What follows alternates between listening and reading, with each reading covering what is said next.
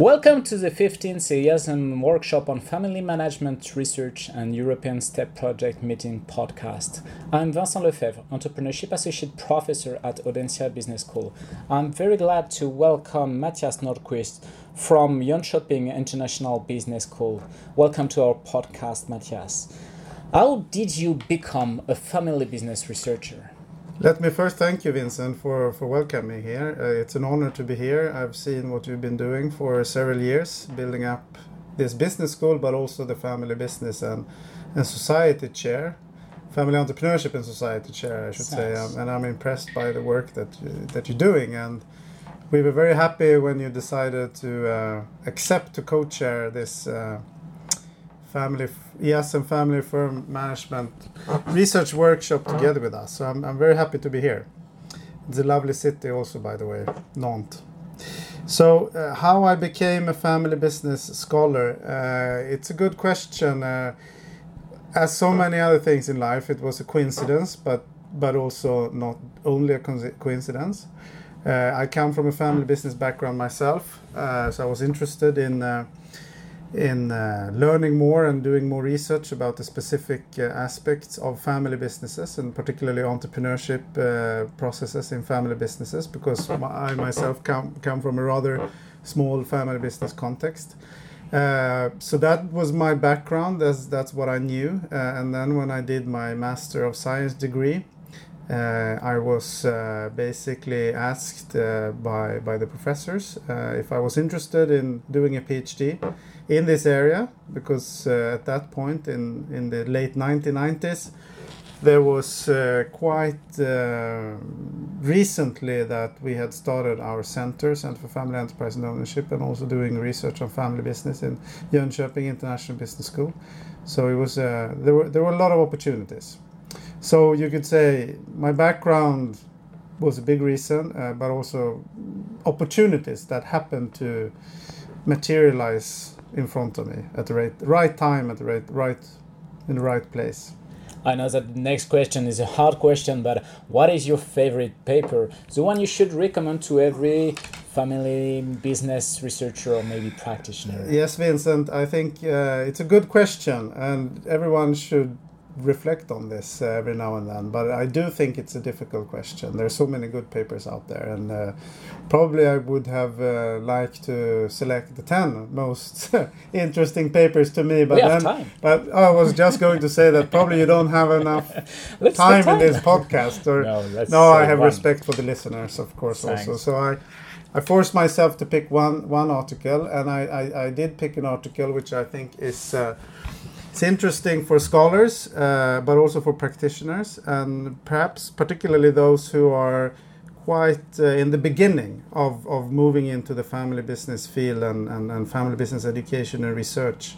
So the article is is uh, is an article from 1993, so it's an old article. No, sorry, it's from 19 no 1993. I'm sorry. Uh, and it's published in Organizational Dynamics. It's called Family Businesses The Good News and the Bad News. And it's authored by uh, an organizational psychologist uh, called uh, Manfred, Manfred Kets de Vries. I think he was working at the time at the French Business School, actually, INSEAD in Paris or outside Paris. He left Fontainebleau. Uh, so that's a nice article because it really outlines what we often discuss in, in the family business field, uh, both in terms of research but also in terms of teaching when we teach family business. And that's what, what are the uniquenesses of family businesses and what are the positive sides, what are the strengths of family businesses compared to non family businesses, but also the negative sides, the bad news. What are the liabilities? What are the risks? What are the weak sides that we need to to keep an eye on and, and, and address. Uh, so it's really created a, a, nice understanding of these general aspects of family businesses, both positive and negatives. Okay, thanks. And in your opinion, what are the hot topics in family business for the next years?